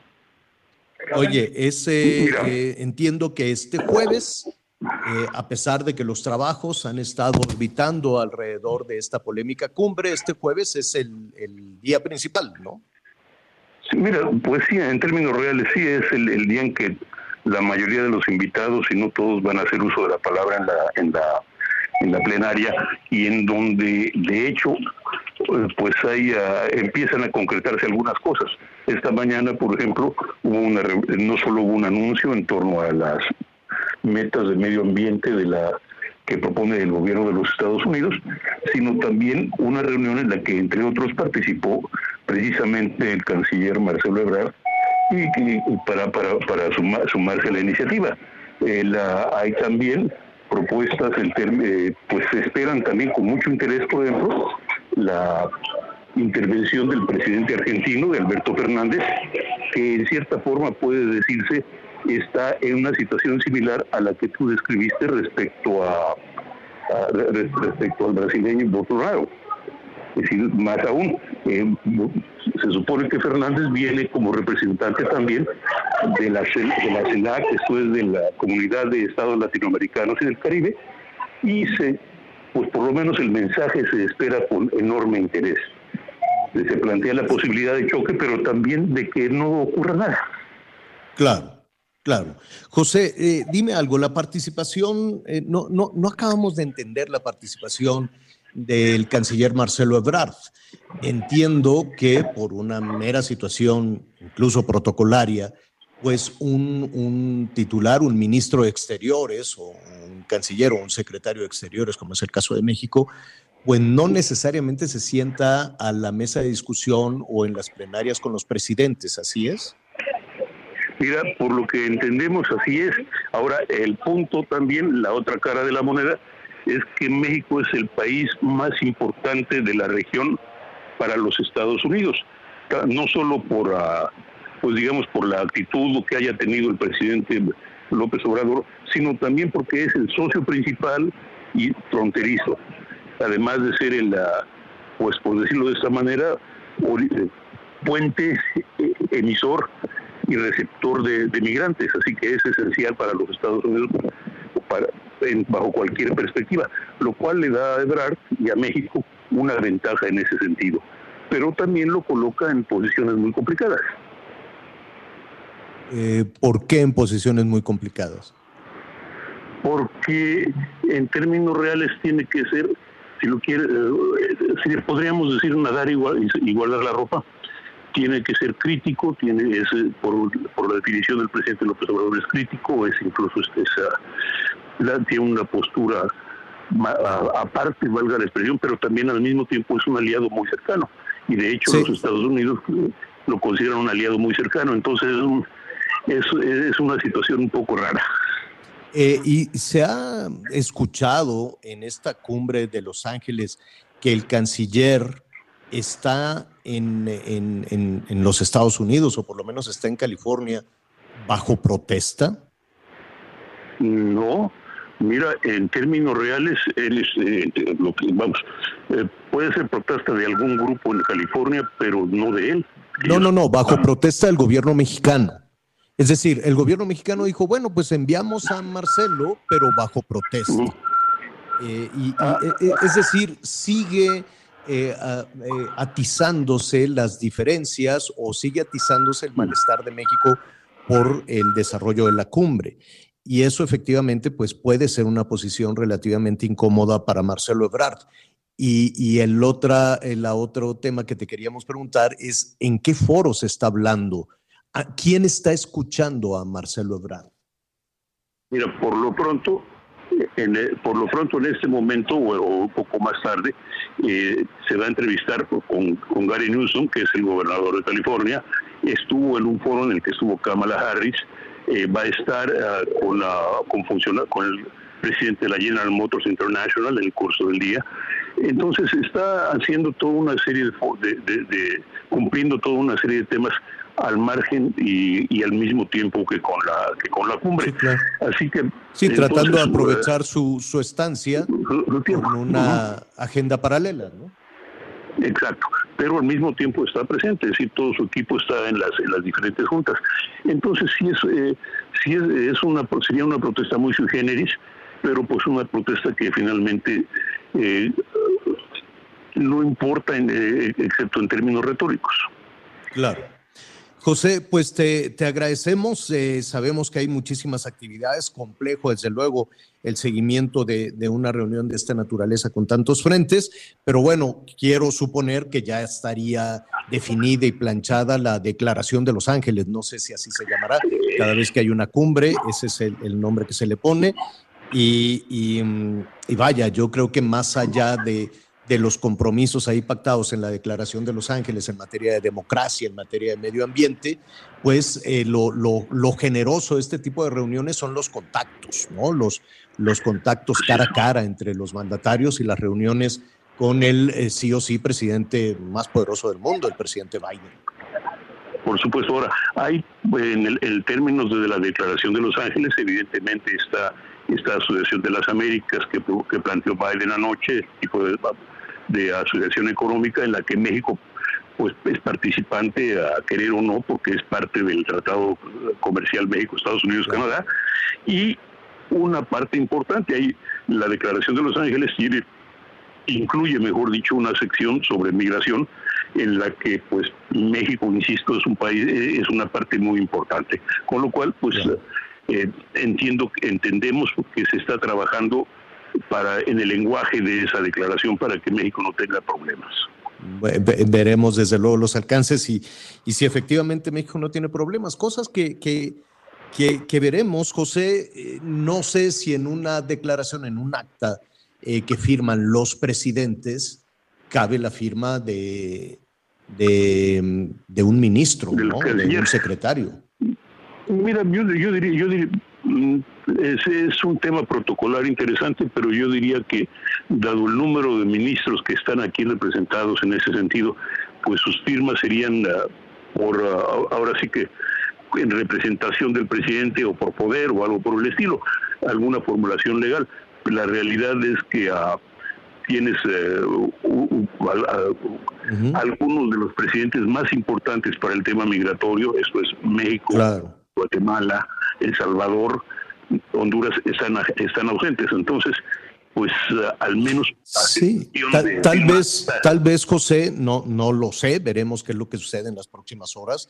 Si estás ausente supongo que también quieres estar ausente del acta no si estás ausente pues también estarás ausente de darle el aval a, final de cuentas al acta que, que, rechazas desde desde el principio Quiero suponer, no lo sabemos, ya veremos qué, qué, qué, es lo que sucede en las próximas horas. Sé que es una jornada muy complicada. José, te agradecemos estos minutos y no te distraemos de todo lo que está sucediendo, interesantísimo desde luego allá en Los Ángeles. Gracias.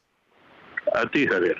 Gracias, es eh, nuestro compañero José Carreño, editor de Orbe en el Heraldo, en el diario El Heraldo y en el Heraldo Media Group, desde luego. Gracias, es nuestro compañero José Carreño. Pues mira, ya nos decía Anita Miguel que tiene pues eh, reuniones con algunos empresarios, reuniones, pues muchos, yo quiero suponer que el equipo del canciller, les enviamos un saludo, pues han trabajado muchísimo, ¿no? Porque pues reuniones consulares y como, como hacerle una agenda. Habrá que hacerle una agenda, pues porque él no, no puede sentarse con los presidentes, quiero suponer. Mañana habrá una plenaria de ministros, ya cuando suceda todo, entonces pues ahí ya se le escuchará. Entonces pues tienen que organizar estas conferencias de prensa, estos, estos foros alternativos, donde pues se le dé un poco de, de, lustre a la, a la presencia del, del, secretario, que sí es, es complicado, ¿no? Escuchar desde desde la Ciudad de México que Marcelo Ebrard fue enviado bajo protesta, que México tiene esa representación bajo protesta y si estás bajo protesta, pues yo no, yo quiero, no lo sé, no, no lo sabemos, veremos qué es lo que sucede cuando se firme esa, esa acta de, de Los Ángeles. Si estás bajo protesta, si no quisiste ir, si hiciste un llamado a que los demás tampoco acudieran, pues será complejo ver la firma de Marcelo Ebrard avalando un acta que desde el principio pues estaría rechazando. La lógica te dice eso. Pero bueno, en la diplomacia y en la política definitivamente todo puede, todo puede este, suceder. Así es que... Pero, pero este, la verdad es que, eh, Javier, da gusto, por ejemplo, veía yo a Justin Trudeau que que pues está muy animado con los encuentros que se dan eh, de manera bilateral con distintos presidentes, ¿no? Él decía, oye, pues tengo muchas ganas de platicar con Gabriel Boric, por ejemplo, eh, y todo esto, pues digo, no es de que, oye, qué gusto de volverte a ver o de conocerte, sino tiene que ver con acuerdos, con estrategias y nada como estar frente a frente para platicar de una manera eh, pues mucho más cordial y, tratar de resolver los problemas y los desafíos que después de la pandemia enfrentan todos los países, hablando de nuestro continente. Ah, Para mí sí me da tristeza que por la razón que quieras el presidente no esté y no hay que equivocarnos porque hay presidentes que en sus mensajes se están poniendo eh, distancia a los países eh, como Nicaragua, Venezuela y Cuba, en donde pues sabemos que están los dictadores adelante. Así que hay que estar muy pendientes de cuál será, como, bien dices, la conclusión este, mañana. ¿Estará la firma o no estará la firma de, México, el aval de, México? Y, sabes que me llamó muchísimo la atención, Anita Miguel, que pues, en, este trabajo que está haciendo Marcelo Ebrard, hay que decirlo, tiene un equipo muy dinámico a su alrededor. Tiene un equipo de, de, de gente muy joven. La verdad, muy trabajador. Muy chambeadores que rápidamente le están organizando eventos y le están organizando agendas y, ¿no? Para que, pues, ni modo que estuviera de shopping, ¿no? Dijeron, oye, no, pues hay que organizarle No, viajes, un encuentro Marcelo, con no. este, un encuentro con el otro y, y, y- y cosas así. Entonces le organizaron ahorita que todos los políticos quieren tomarse la foto con Katia Chazarreta. Eh, aquí hemos hablado de, de esta jovencita, eh, que ya nació en Jalisco, pero desarrolló toda su, su carrera. Una historia muy bonita de esfuerzo de, de su familia, de ella misma, eh, para convertirse en la primera Familia de, astronauta. mi- familia de migrantes que se tuvo que ir a otro país para poder sobrevivir, señor. Exactamente, al ratito vamos a hablar con ella. Y el hecho es que le dijeron, oye, pues consíguele una cita con la Katia Chazarreta. Ya ves que todos los políticos, todos en México se están colgando la medallita que no les corresponde. Es una medallita bueno. que le correspondería más a la mamá de Katia, que impulsó los Pero ahí está la sueños de- guitarrita, de- canija, ahí está la guitarrita. de su hija. Bueno, hacemos la pausa. Mi corazón se quiere escapar.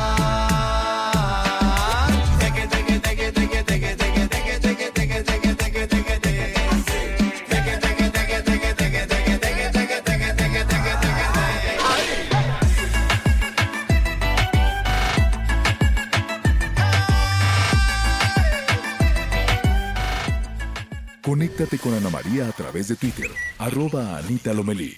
Sigue con nosotros. Volvemos con más noticias. Antes que los demás. Heraldo Radio, con la H que sí suena y ahora también se escucha. Todavía hay más información. Continuamos. Uf, apenitas llegué a la quincena. Pues si llegaste limpia, aprovecha el 3x2 en todos los lavatrastes, cloros y desinfectantes. Sí, 3x2 en todos los lavatrastes, cloros y desinfectantes. Con Julio, lo regalado te llega. Solo en Soriana. A junio 9. Aplican restricciones. Las noticias en resumen. A partir de mayo de 2023, los mexicanos que deseen viajar a los países que conforman la Unión Europea necesitarán un permiso especial de viaje o visa europea. El Sistema Europeo de Información y Autorización de Viajes tendrá una vigencia de tres años y permitirá a los mexicanos realizar visitas de hasta 90 días. Como parte de la campaña nacional de desarme que sigue la Secretaría de la Defensa Nacional y a fin de reducir la violencia en Jalisco, el 13 de junio, y más bien dicho, del 13 al 15 de julio, se llevará a cabo el canje de armas en la zona metropolitana de Guadalajara. Y a menos cinco personas resultaron heridas luego de una explosión de fuego pirotécnico durante las actividades de la fiesta patronal de Tlanepantla, esto en Morelos. ¿Ya viste la increíble promoción que tiene Avis para tus próximas vacaciones? Te cuento. Si rentas tu auto hoy mismo en avis.mx, te dan 40% de descuento en toda tu renta, más 10% de reembolso del total de tu renta en un monedero digital Amazon y además puedes pagar a 3, 6 y hasta 9 meses sin intereses. Está buenísimo. Y lo mejor de todo es que aplica para todos los destinos y todos los autos, incluyendo los Tesla Model 3, que son eléctricos y sustentables. No dejes pasar esta promoción. Quedan pocos días y recuerda, solo con avis.mx el auto que reserves o prepagues estará apartado y disponible para ti.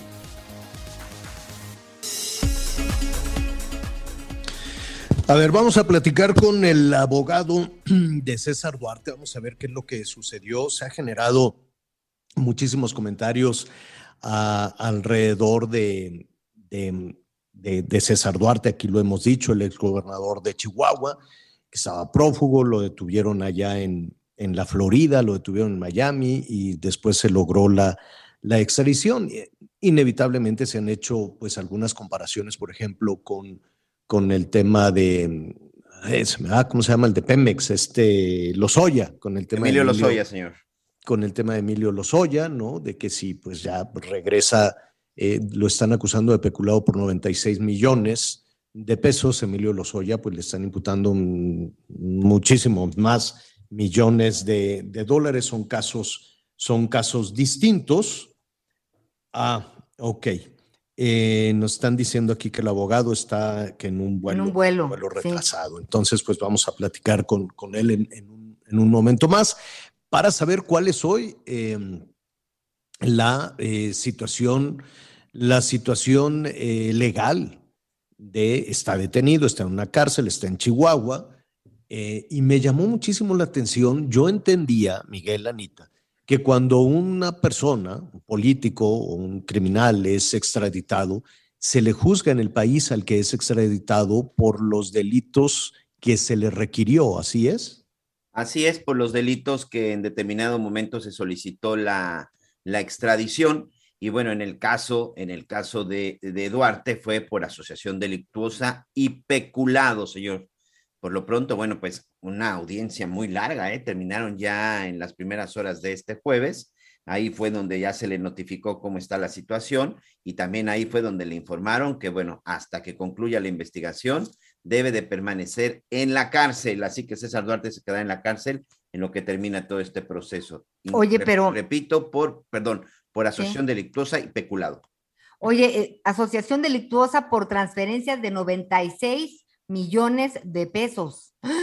Y dice el abogado que ojalá pues podamos pescarlo con este retraso de vuelo. Mi cliente nada tiene que devolver porque no robó nada, pero una transferencia de 96 millones de pesos, ¿quién la puede hacer? Pero a, a- a lo que voy, independientemente de, de todas esas dudas muy, muy, muy, este, muy pertinentes, Anita, eh, me llamó muchísimo la atención que en Palacio Nacional decían que se le, que se le buscarían más este, acusaciones. Y entonces es donde se genera la duda si, si legalmente la autoridad mexicana puede hacer esto de, bueno, eh, te voy a fincar más delitos, independientemente de que la extradición indica que son solo dos, ¿no? Y fue el presidente mismo el que dijo que se iba a encargar de ver que, o sea, que de buscar bien que no se les pasara Pero nada, se tendrán sí que hacer tuvieron- Pero a él, no a modificaciones Lozoya, legales, quiero solo a este a Duarte. ¿no? Digo, lo hablaremos con algunos especialistas y en la medida de las posibilidades, desde luego también con los abogados. Bueno, ese es, ese es el tema que está, que está en desarrollo. Mire, déjeme además eh, eh, comentarle que este, los comerciantes de, de la Ciudad de México, pues lo saben y en este momento están haciendo un balance de la violencia y este, con todo y las medidas, con todo y lo que se anuncia de seguridad en la Ciudad de México, van en aumento las extorsiones. Está diciendo Jesús Rodríguez, el presidente de la Canaco, en una conferencia donde además está acompañado por Omar García Harfush, por el jefe de la policía de la Ciudad de México, que eh, siguen, no solo siguen, sino que aumentan las extorsiones en la Ciudad de México.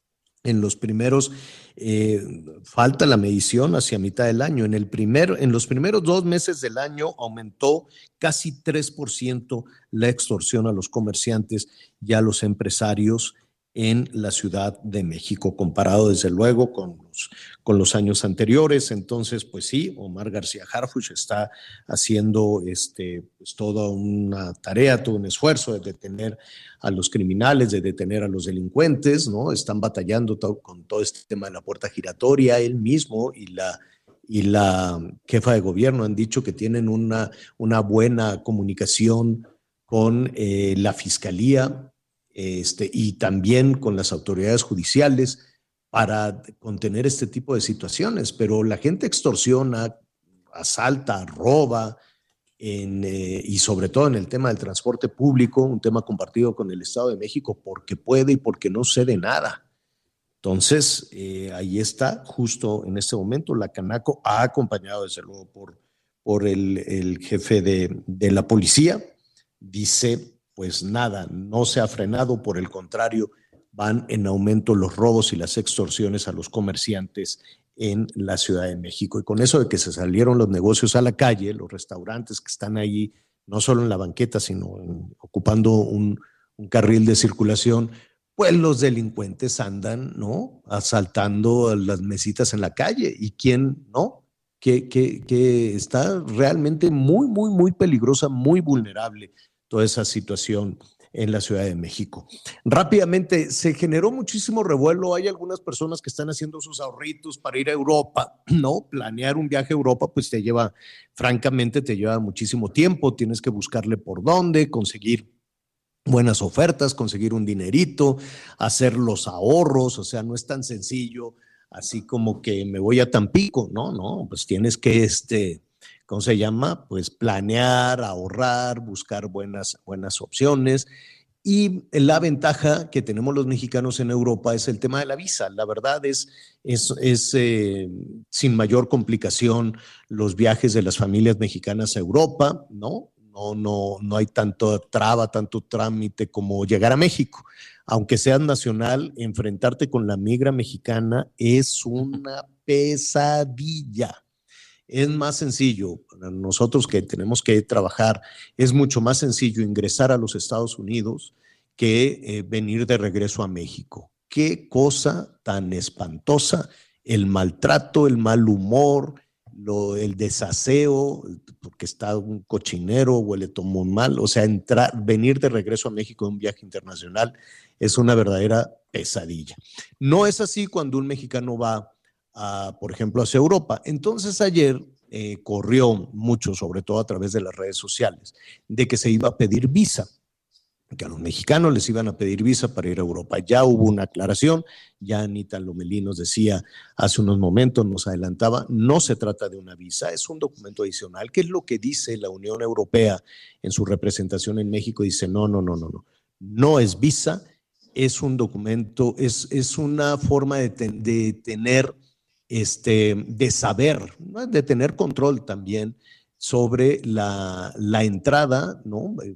contener migración o contener alguna, alguna cuestión de, de criminalidad, desde luego, quieren saber quién entra a Europa y por cuánto tiempo. Entonces dicen, es un trámite de seguimiento, usted puede entrar a través de una aplicación en su teléfono celular o a través de una computadora y decir, yo voy a ir a Europa. Esto va a aplicar a partir del año entrante, ahorita todavía no. Ahorita si usted tiene planeado su, su viaje no pasa nada pero a partir del año entrante, no han especificado el mes, pero es en el 23, este, usted baja esa aplicación, dicen que en cuestión de minutos es nada más dar, informarle a la Unión Europea que usted va a acudir, cuántas personas van a acudir o cada quien, quiero suponer que es a título personal, da, hay confidencialidad sobre sus datos, no le piden datos biométricos, no tiene que dar huellas, ni el iris, ni nada de nada, es simplemente decir, voy a ir a tal país el día tal, ¿no? Dicen que el proceso es eh, muy, muy, muy Chac dicen rápido. que es muy, muy, que va a ser muy, muy, eh, muy Expedito. sencillo. Y además también puede ser por familia o, o por, por grupo, porque dice el Sistema Europeo de Información y Autorización de Viajes, ETIAS por sus siglas en inglés, dará la posibilidad a los viajeros mexicanos de realizar visitas hasta por 90 días y puede ser que saquen su permiso en familia o si es un equipo de fútbol en equipo, no tendrá que ser a, tipo- a título personal estrictamente, a menos que no tengan relación las personas que viajan por, por, por este... Claro. pues, por Entonces, seguridad. no es una visa, viendo- siguen, siguen sin pedir una visa. No es algo solo de los mexicanos, lo están pidiendo a Estados Unidos, a Canadá, a México, a prácticamente todos los países que no forman parte de la Unión 60 Europea. países Aquí son, les- señor, los que están en la lista. ¿Mande? 60, países son los que están en la lista. Fíjate, 60 países. Donde sí puede que te pongan unas trabas y te vas a tener que bichar o no sé si te vas a tener que quitar ahí la ropa en la carretera, va a ser para entrar a Colima. No lo, porque, miren, ayer aquí hablábamos de esta situación complicada de querer hacer un cerco sanitario para la viruela de, del mono, la viruela, la viruela, el simio le dicen, bueno, la viruela del mono si usted quiere porque uno de Texas se fue a un club de playa, Puerto ya Vallarta. venía contaminado, al parecer de, ¿de dónde? De Alemania, no lo sabemos, y ahí estuvo, pues, en vacaciones, ¿no? Son vacaciones y vaya usted a saber. Entonces, a todos los que fueron a ese club de playa le dijeron, oiga, vengan todos, chéquense, porque en una de esas se contagiaron. Este señor dio positivo, se escapó de México, no podía, de acuerdo a las autoridades sanitarias, pero ya después los tejanos hablaron a Jalisco y dijeron, oye, pues sí, ahí estuvo con ustedes uno que tiene la viruela, entonces ah, hagan las medidas pertinentes. Y Colima dijo, a ver, tenemos aquí mucha comunicación con Jalisco, vamos a poner un cerco sanitario. ¿Cómo le van a hacer? ¿Quién va a revisar? ¿A policía? ¿Van a poner un retén?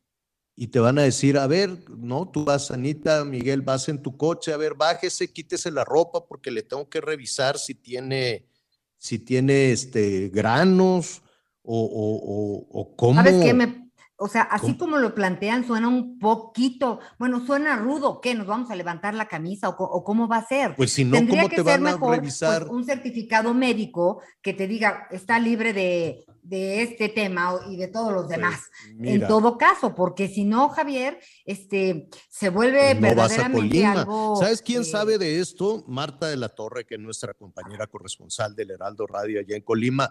Martita, ¿cómo estás? Qué gusto saludarte. ¿Qué tal, Javier? Buenas tardes, buenas tardes, Ana María, Miguel. Efectivamente, como bien lo mencionas, pues ya se estarían implementando eh, filtros sanitarios. Ellos le llaman eh, puestos de salud, pero esto va a ser en todos los ingresos al Estado. Estamos hablando de ingresos carreteros, también los dos aeropuertos que se tienen, el nacional que está en el municipio de Cuauhtémoc y el internacional que está en el municipio de eh, Manzanillo, y también, pues bueno, por supuesto, en las centrales camioneras. De acuerdo con la información que dio a conocer la Secretaría de Salud, pues en estos puestos se estaría realizando una inspección visual de todas las personas que lleguen aquí a la entidad para detectar si tienen estas pequeñas ámpulas que son muy características de esta eh, fiebre símica o fiebre del mono, eh, esta viruela del mono, perdón, en la cual pues bueno se eh, notan algunas ámpulas en la cara, en la cabeza, en las manos, en las extremidades y esta es la revisión que se anunció que se estaría realizando. Llama mucho la atención porque hay que recordar que estos puestos, estos filtros sanitarios pues sí se realizaron, por ejemplo, en el 2020 cuando inició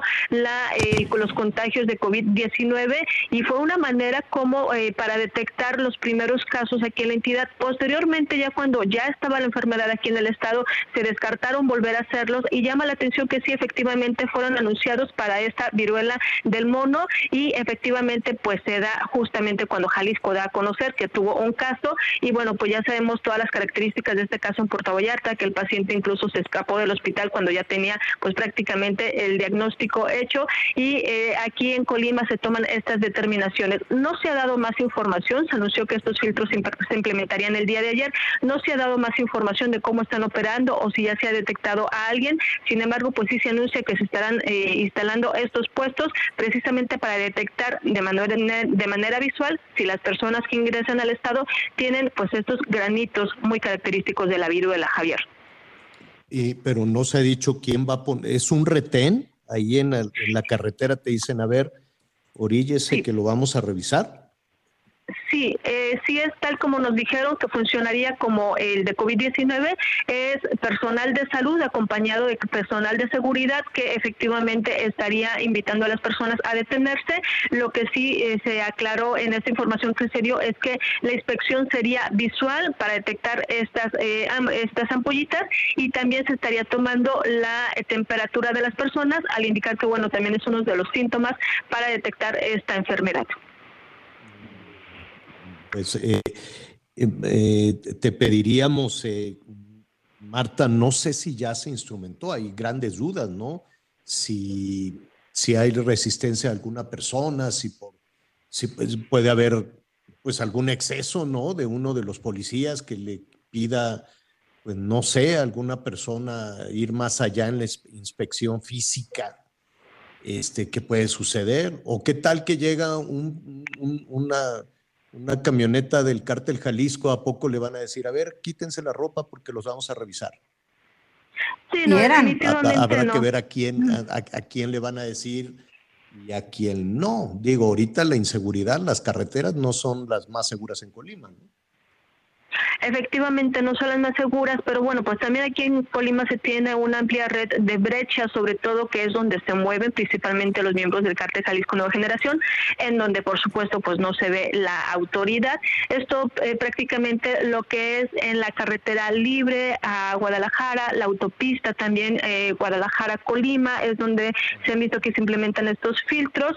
La eh, Comisión Estatal de Derechos Humanos no se ha pronunciado al respecto, pero sí efectivamente una de las dudas que genera pues es la cuestión de derechos humanos, qué tan viable es o no que eh, pues los detengan y si una persona pues no acepta detenerse o no acepta esta revisión, si está en su derecho de que pues efectivamente no se le eh, tome por ejemplo la, la temperatura.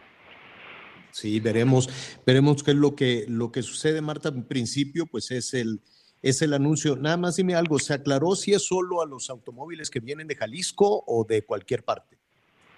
No, es de cualquier parte, no se hace señalamiento de ningún estado en general y de hecho pues sí se eh, dice que en todos los ingresos del estado hay que rec- recordar que aquí eh, pues se tiene comunicación no solamente con Jalisco, también con Michoacán, aunque las principales vías pues obviamente son las que vienen de Jalisco, pero también se estarían implementando estos filtros en los aeropuertos, el nacional y el internacional. Bueno, Marta, pues te, te agradecemos. Esperemos que no se registre ningún caso, que este cerco este, pues funcione, pero vamos a ver cómo opera, ¿no? ¿Quién va a estar en ese retén? ¿Quién se detiene en un retén en una carretera de Colima? ¿Y quién, qué, qué, qué tipo de acciones, cómo va a ser esta, esta revisión, ¿no? En fin, muchas dudas alrededor de todo esto. Marta de la Torre, muchísimas gracias. Gracias, buenas tardes. Gracias, gracias, buenas tardes. Oye, Miguelón, que eh, el Heraldo ya lo vas a poder, el Heraldo Televisión, en televisión abierta. Así es, Javier. El día de hoy, bueno, pues nos da mucho gusto informarle a todos nuestros amigos, a todo nuestro público. El Heraldo Media Group y Grupo Radio Centro, pues han anunciado una alianza estratégica para regresar a televisión abierta. A partir del 13 de junio, es decir, ya el próximo lunes, el Heraldo Media Group transmitirá su programación de televisión a través del canal 8.1, mismo que adquirió ya en compra definitiva. Grupo Radio Centro va a transmitir su programación de entretenimiento ahora en el canal 8.2, también de televisión abierta. Esta alianza es parte de las estrategias que estamos implementando, dice el CEO de Grupo Radio Centro, Jacinto Marina, para cumplir con nuestros compromisos y ofrecer a la audiencia una variedad de contenidos que permita tener más televidentes y hacer más atractivos para los anunciantes. Y por otro lado, nuestro director general en Heraldo Media Group, Franco Carreño, resaltó que el compromiso del grupo es ofrecer contenidos de calidad para la audiencia que sigue las transmisiones en televisión abierta, por lo que esta adquisición es parte de las inversiones que desarrollan para convertirse en uno de los principales medios de comunicación del país, donde son líderes de los segmentos digital y radiofónico por lo pronto. Esta alianza, pues todavía estará sujeta a la autorización del Instituto Federal de Telecomunicaciones, pero ahí sigue avanzando el grupo, Javier, y a partir de lunes en el 8.1 de la televisión abierta. Bueno, pues ahí está hecha la, la invitación. ¿Qué te parece si mañana revisamos la programación? Invitamos, eh, desde luego, a lo largo de la semana, pues algunos de los personajes que van a estar ahí en el Heraldo Televisión. Prácticamente nos vamos, siguen los, eh, los escándalos entre legisladores, ya ves que se abrió, el gobierno mexicano abrió un nuevo frente ahora, no nada más contra demócratas, también contra republicanos. Y entonces, pues eh, está duro, estamos eh, eh, viendo precisamente que uno de los legisladores, Menéndez, dice, el presidente de México intentó chantajear al presidente Biden. Esa es la declaración que están dando alrededor de, de la cumbre de las Américas y pues ya veremos. En Me parece un exceso también, este, o sea, es, Pues esta sí, ya veremos también cuál es la y- respuesta de todo esto, porque todos los Sí, días... y, y las pruebas, ¿no? Y las pruebas, o sea, de chantajear es una cosa muy seria. Quiero ver que, eh, eh, en qué se basa este señor. Sí, claro, han acusado de narcotráfico, han acusado de chantaje, el gobierno mexicano ha denunciado sobornos, ha denunciado corrupción y dice el gobierno mexicano que sí tienen las pruebas de corrupción de algunos legisladores.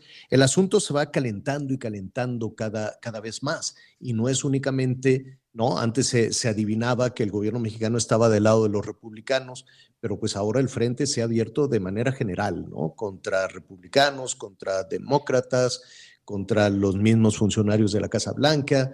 Hay una serie de acusaciones también de abandono de la prensa, de, de- la prensa mexicana, de agresiones hacia la prensa mexicana. Así es como se percibe, desde luego, pues algunas, algunos señalamientos que incluso salen desde Palacio Nacional. En fin, el asunto se va haciendo espinoso y espinoso cada vez, cada vez más. Entonces, y esto abonando de- desde luego a esa berenjenal, pues los, eh, las decisiones que se tomaron alrededor de la cumbre de las Américas. Ya veremos mañana cuál es la respuesta a esta acusación severa, fuerte, desde luego, y seguramente habrá una respuesta severa y fuerte también por parte del gobierno, del gobierno mexicano o del mismo canciller que está ahí en este, ahora sí que en territorio Apache, que está ahí en Los Ángeles. Pues eh, así nos despedimos con información compleja. Ya lo sabe, vamos a tener el desarrollo de esta y más noticias a las diez y media en Hechos Azteca 1. Ahí lo esperamos con toda la información. Mientras tanto, Anita Lomelí, pues, este, ¿de qué, qué se te antoja? Mira, ¿sabes qué? Hoy se me antojan unas albondiguitas. Unas Ándale, albóndigas si con su tortillita, con arrocito, chipotle. Ah, Mira, ¿Qué opinan? qué sencillita. ¿Mejoré? Pues muy bien, perfecto. ¿Y, y dónde vas a comprar ¿qué te todo eso? ¿Cómo va a ser? No, evidentemente me levanté temprano, Miguel Aquino, y a las siete ya estaba todo listo, Miguelito. Muy bien. Dejó las, dejó las albóndigas en la Clara lumbre en lo que hace el Lo que programa. Perfecto, muy bien, Anita. ¿Tú, Miguelón? Este, vamos a ver ahorita con qué nos sorprenden, pero ¿sabes qué? He estado por ahí peleando un poco, un fideo y unas enchiladas, señor. ¿Fideo Andas de con antojo, caldito Miguelito. o, o fideo seco? No, ¿Y no, tú, no, cal- no, el fideo seco ese sí no es mi hit. No, no, caldito Pues de fideo, bien con su. Mira, Si pues yo aceptaría pollito, las mejor. albóndigas y las enchiladas, no importa que sea mucho, poquito de cada cosa. Está bien, ¿no? Perfecto. De acuerdo. Te vemos en la noche. Ándele pues. Gracias, Anita. Gracias, Miguel. Gracias, buen provecho. Yo soy Javier Alatorre. Siga con nosotros en el Heraldo Radio. Gracias por acompañarnos en Las Noticias con Javier Alatorre. Ahora sí ya estás muy bien informado. Ever catch yourself eating the same flavorless dinner three days in a row? Dreaming of something better? Well, HelloFresh is your guilt-free dream come true, baby. It's me, Kiki Palmer. Let's wake up those taste buds with hot, juicy pecan-crusted chicken or garlic butter shrimp scampi. Mm. Hello Fresh. Stop dreaming of all the delicious possibilities and dig in at HelloFresh.com. Let's get this dinner party started.